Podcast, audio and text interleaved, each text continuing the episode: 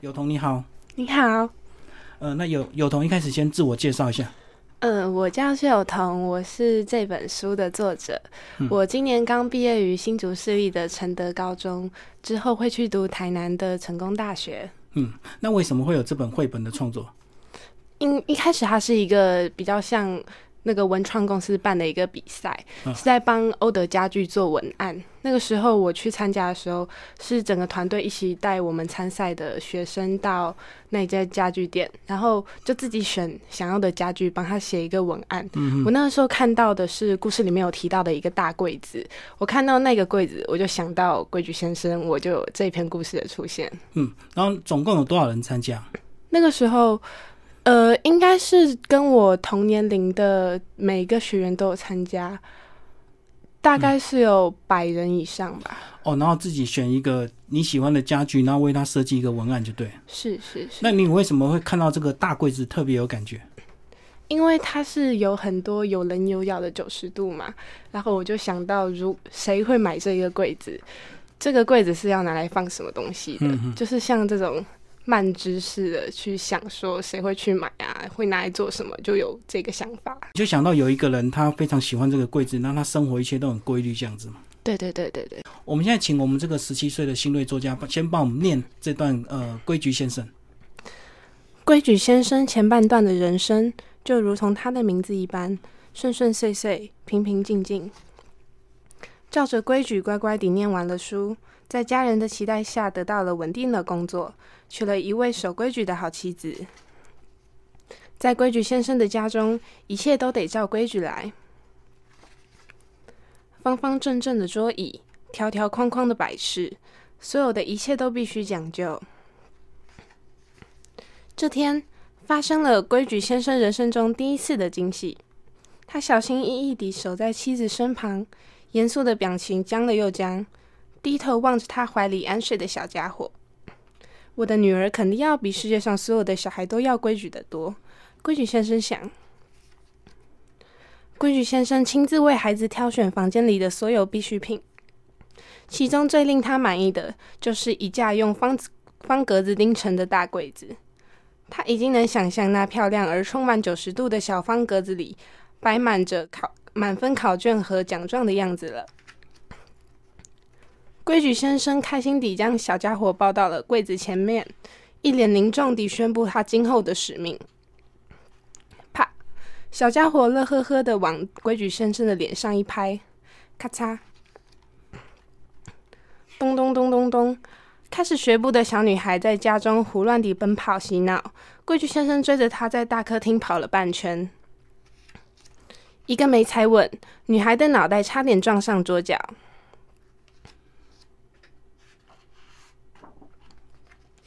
规矩先生于是把所有以往引以为傲的九十度都磨平了，柜子上的每个小格子渐渐地被填满了。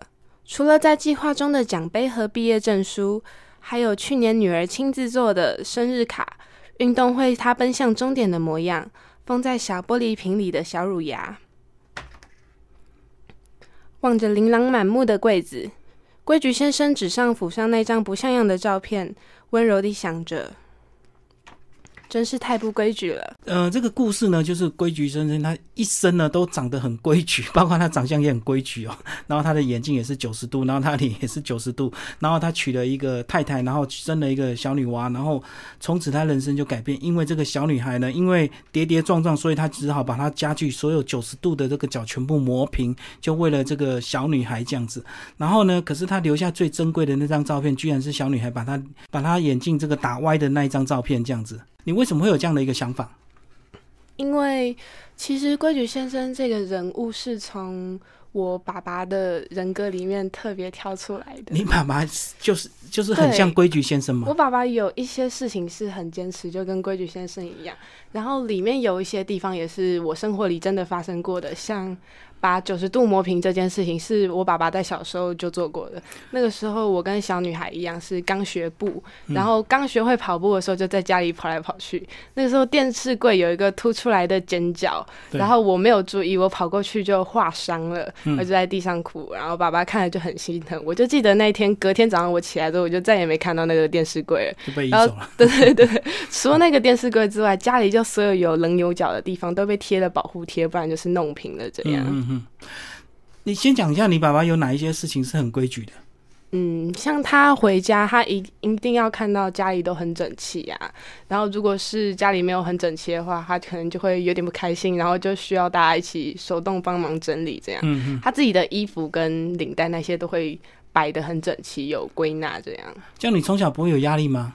就是什么事情都要做的很很很照照原则就对。其实还好诶，他的有一些坚持就是在他自己身上而已，他不会像。因为我是把规矩先生这个是强化，让他每一个事情都要照夸张就对，对对对对。可是我爸爸他其实是对自己要求很高，他对小孩也会有要求，可是不会这么强硬的加在我们身上。嗯嗯嗯。好，那你自己个人文学创作从什么时候开始？因为既然要呃看到一个柜子，马上就有这样的文案这样的一个想法，那一一定还是要有一些内化的东西，对不对？你整个呃文学的启蒙可以从什么时候开始？嗯，大概就是从国小的作文课开始。一开始本来是没有很喜欢写作这件事情的，后来是在小三有次在教拟人修辞的时候，我记得那个时候好像表现的还不错，老师又表扬我，那个时候我心里就很开心，我就觉得写作是一件开心的事情。从那个时候开始，我就看了很多我自己喜欢的书，然后自己会仿效写一些作品。那你说你后来阅读了很多所谓的课外读物是哪方面的？嗯，小时候比较偏向于世界名著，就是像文学名著，就对。对，像我比较看的是国外的，像是呃《咆哮山庄》啊，《傲慢与偏见》那一些，小时候非常喜欢看。嗯嗯，现在有变成动漫吗？哦，对啊，我其实也蛮喜欢看的。嗯，就是。呃，我自己其实很喜欢看网络上的一些小说，嗯，我觉得网络上的作者其实是也是很有才华的，虽然不是就有出书这样，但我很喜欢看网络上的一些文章跟小说。对，然后你自己有试着创作吗？除了这本以外，自己有写一些东西吗？有，我其实有一本笔记本，那个笔记本上面就会记录一些我平常想到的小故事啊，或者是小品文之类的。所以未来打算把那个笔记本整理成小说吗？还是什么？呃，有打算过，可是那那一本笔记本其实是从我很小的时候到现在都有在用的，所以小时候写的文笔可能比较粗糙吧，想法也会比较的纯真。到时候如果真的要把它整理出来的话，可能要整理蛮长一段时间的。就是从很乱的字写到现在。对。哇，那你那笔记本多厚啊？怎么写这么多？你还在写？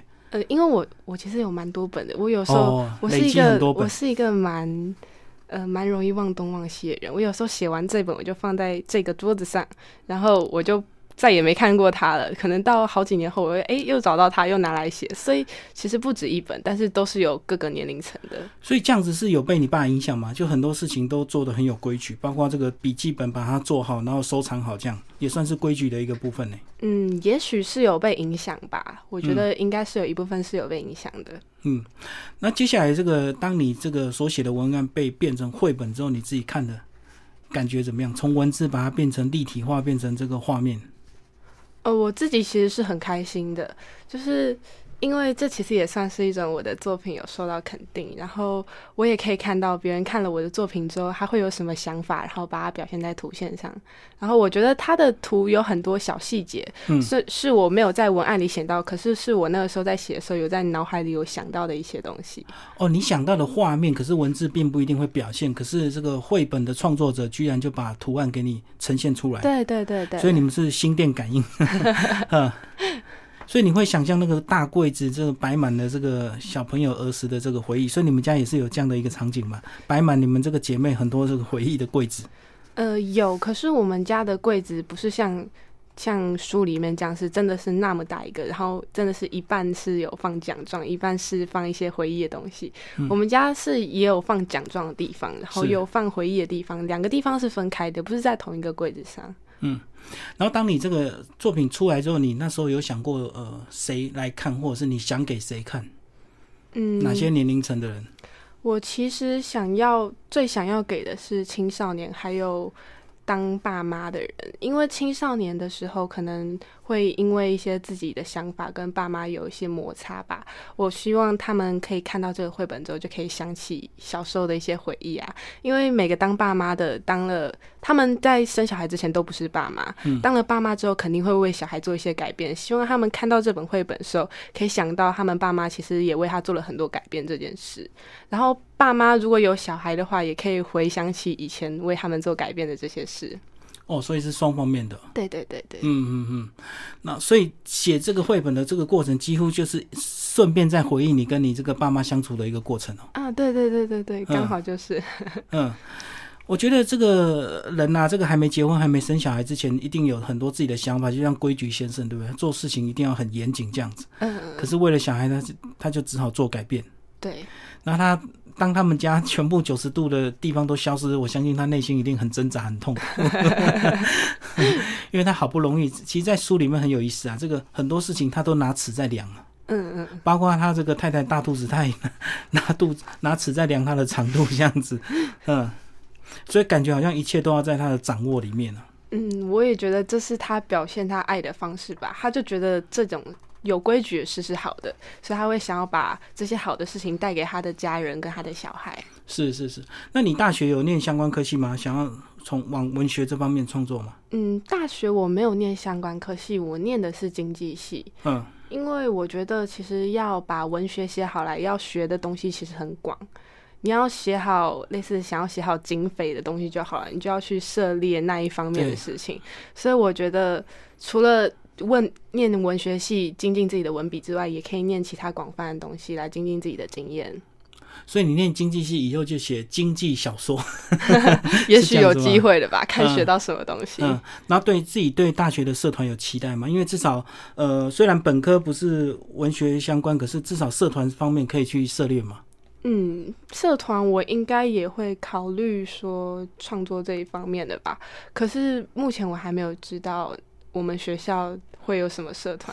还没到新生训练，还不了解，对不对？嗯，一切都还在想象中。对，你爸妈对你这个绘本，他们有什么想法？嗯，他们很喜欢呐，就是可能看到的时候也会想到我小时候那件事吧。因为像我刚刚说的，我脚磨破，然后家里的九十度都不见这件事，是那个时候爸爸妈妈都是在场的，所以他们应该也会想到那件事吧。然后心里会觉得说啊，女儿竟然还记得这件事。嗯，对，现在很多家具就很贴心，都一定会有所谓的这个泡棉，这个家具的包覆，对不对？嗯，不像以前的大人要自己拿胶带去贴，那现在有很多现成的东西，马上就可以把那个角胶。连上去，然后就变一个这个呃比较弹性的一个角。嗯嗯嗯嗯，好。然后哎，这本书应该你的同学也有看到吧？有啊有啊有啊。那他们什么回应？他们会不会觉得哇，你怎么那么厉害？平常都看不出来，然后居然就写就创作了一个绘本这样？对他们应该也会蛮意外吧？因为我在我在学校比较不会像是看起来会写东西的人，所以他们看到我有出书的时候，他们很开心也很意外。所以你在学校是？那种很文静的那种，嗯，我觉得不是很文静的那种，反而会给人有创作感觉。我在学校其实是比较吵的那一种，然后上课会一直讲话，然后跟同学的反应也会很激烈，所以他们可能没有想过我会自己静下来写东西这件事。哦，对哦，应该是比较比较静的人，比较 像才女，对不对？对对对，这种像是比较吵的那一种。对对对对，所以他们都蛮意外的。对啊，嗯，然后你这个，你刚刚讲到，在这个书出出来之后，有蛮多你蛮意外的惊喜，还有哪一些部分是你这个文字没有表现，但是这个呃绘图的创作者帮你表现出来的？嗯，其实每一页都有很多小巧思，包括他们把为了。帮我加强规矩这件事情，他们在其实从第一页开始就可以看到，规矩先生从小到大都带着一把尺，嗯，就一把小尺，就是这是一个小细节。然后到他为了女儿的改变，那个时候尺就掉在地上不见了。我觉得这其实是一个很好的表现手法，因为我那个时候就是要写说他的规矩这件事情有发生了改变，然后尺掉下来这件事情就帮我就是有充分说明这件事。对，诶，你这样讲，我才仔细发现了，这个好多地方它的尺几乎是随身携带的。对对对对对，嗯，包括他找的太太也是 长得很很规矩啊，甚至就同类就相吸这样子。嗯，然后这个脸也很方正，然后这个太太的脸也很方正，眼睛也是方正的。然后其实就是有两页，他为他小孩做改变的这两页有很多小细节，包括刚刚刚刚有说他的头发跟眼镜那些都是正方方正正的很规矩，可是到下一页的时候就有发现他的头发、眼镜。那些都改变变圆的，连他太太的头发也跟着一起磨掉了棱角。所以，我虽然书上只有写说是家具被磨掉棱角，可是书上的图那些的很多小细节，就是把规矩先生本人呐，还有太太，还有这些盆栽的东西都磨掉了棱角。哦，不是只有外在，连他们自己本身也改变了。这其实也代表说，除了他们为小孩子磨掉磨掉家具这件事之外，他们自己的一些。一些比较规矩的事情，应该也有被磨掉一些。他们的心态也跟着改变，对，心态也跟着改变了。所以，一个小孩改变两个人的世界。对对对。最后讲一下你个人的一些期规划跟期期待，好不好？除了这个大学即将要念这个经济系之外，然后出社会对自己有没有一些什么想法？嗯，我希望出社会之后，我不要忘记创作这件事情。嗯，因为我觉得现在大部分的社会人其实都很忙，没有办法静下心来去思考一些自己的想法。我希望我之后在未来，不管生活有多忙，我都可以一直记得创作这件事情。嗯，好，今天谢谢我们的十七岁的这个文学创作者谢友彤为大家介绍他的第一本这个呃新绘本《规矩先生》，然后是由亮宇文创所出版，也期待你大学还会有更多。更丰富的一个创作，谢谢，谢谢。